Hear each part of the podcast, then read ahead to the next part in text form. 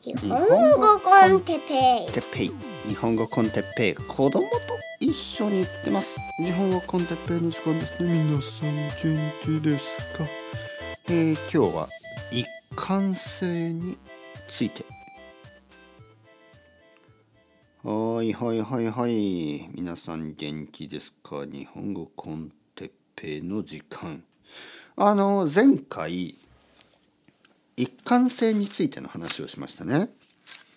まあ一貫性というのは、まあ、例えばあの同じスタイルでずっとやってる例えばパンクバンドがずっとパンクバンドをやってるパンクバンドが急にレゲエを始めたり、ね、これバッドブレインズっていうバンドですけどあのクラッシュとかもそうでしたよね。えーあの まあいろなぜかいろいろなパンクバンドが途中であのレゲエスタイルになりましたね。まあまあ理由はいろいろあるんですけどロンドンとかねまあ。とにかくあのスタイルが変わる。で漫画とかシリーズとかやっぱり長く続いてるとちょっとこうあれ？これ最初と全然スタイル違うじゃん。っていうことがよくある。ね、でそれは読んでる人見てる人楽しんでいる人聞いている人からすればちょっとうんなんか変わったななんか残念だななんかイライラするなというどちらかといえばネガティブなポイントをあのポイントビューで、ね、視点で話してみました。前回ね。だけど今日は逆のことを言いますね。はい。いつも僕は反対のことを次の瞬間に言いますよね。あのそれは日本語コンテッペイスタイル。ね僕スタイル鉄平スタイルですから。僕は奥お母さんにね奥さんじゃないお母さん。奥さんにもよく言われるけどお母さんによく言われてましたよね。あなたはいつも反対のことを言っている。素晴らしい。素晴らしい理解力。素晴らしい洞察力、ね、洞察力というのはよく見ている。ということですね。反対のことをいつも言っている。その通り。いわゆる矛盾する男。人間なわけですよ。人間というのはいつも矛盾している。なぜ？悩んでいるから。なぜ？人間だから。なぜ？悩んでいるから。なぜ？人間 人間だから。人間は悩む。悩むのが人間。というわけであの前回は一貫性がないというのはちょっとネガティブだ。あの評価をしましたが今回はね逆のこと言いますよ。いわゆる人間だから悩むのは当然だし悩むから人間とも言えるんです。あの虫は悩まないしね、悩んでるかもしれないけどあの動物はもっとシンプルでしょ？人間はなぜ悩みますか？人間はどうしてどうしてあの考えますか？というとまあやっぱり複雑だからですよ。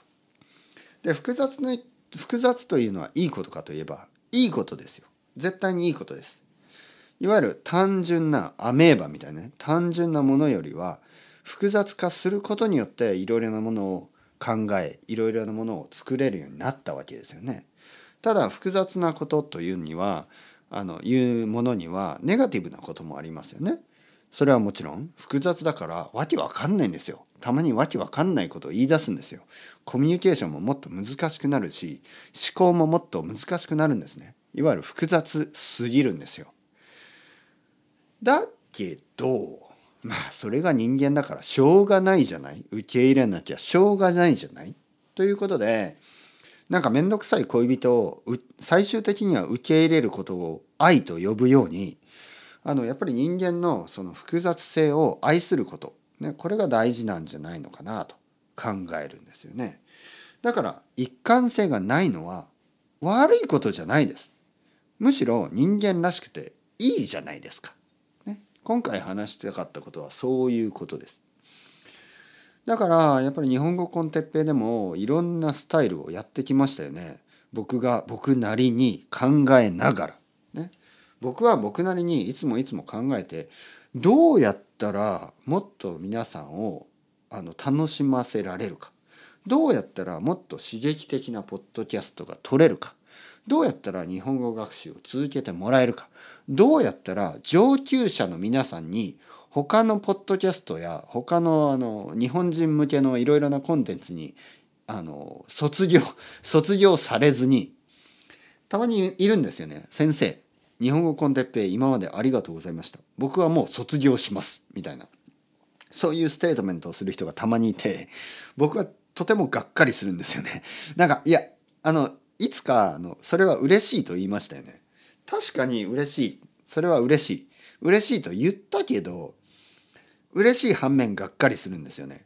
なぜかというとまあ僕はいろいろなチャンネルがあるでしょ？いろいろな番組があってまああの日本語初級者から中級者そして上級者まで楽しめられると。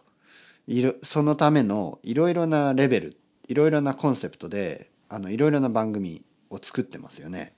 ではっきり言ってこのポッドキャストは上級者もしくはそれ以上の人にも楽しめるように話してるはずなんですけどそれでも「先生卒業します」みたいな人が出てくるとうん力及ばずと思わざる得ない。ね、あ俺の力は及ばなかった。ね、残念。まあそう思わざる得ない。例えばある会社でねある会社で僕が上司だとします。なかなかいい あのいいコンディションですね。僕が例えば上司だとします。僕が上司だとしてあの新しい新入社員が入ってきでまあ彼がかなり優秀だから僕は彼,、まあ、彼女でもいい彼や彼女が優秀だから僕は新しいタスクをどんどん与えます。そうすると先輩ありがとうございます。先輩のせいでどんどん新しい経験をしてます。僕はどんどん成長してます。いつもありがとうございます。先輩。と言って僕ははあはあはあ。いやあの君はとても優秀だからどんどん新しいことをさせたくなる、ね、どんどん新しいことをさせないとあの君みたいな優秀な人は飽きてしまうだろう、ね、今の仕事はとても飽きてしまうかもしれない。だから僕はどんどん優秀なあなたに新しい仕事をあげます。新しいタスク。チャレンジングなタスクをどんどん与え続けます。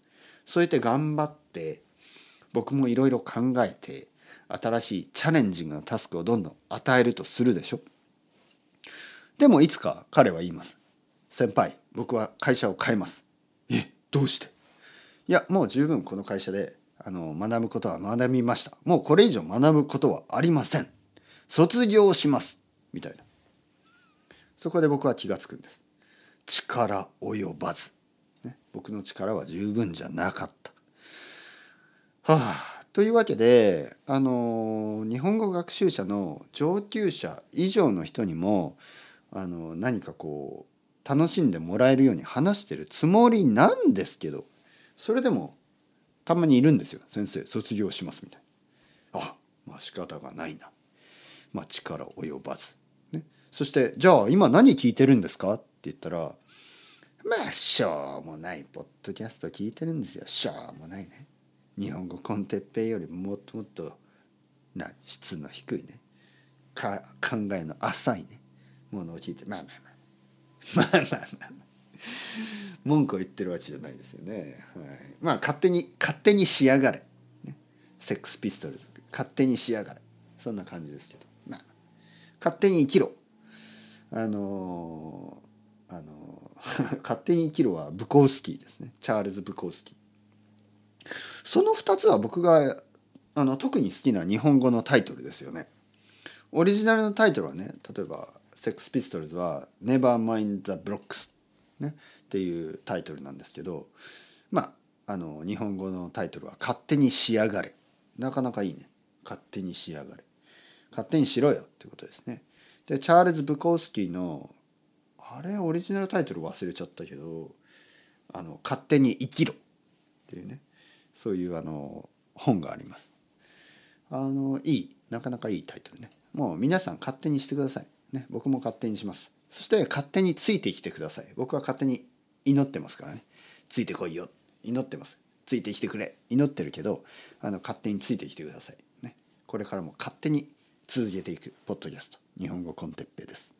というわけで、 ciao ciao、 hasta luego、またねまたね。またね。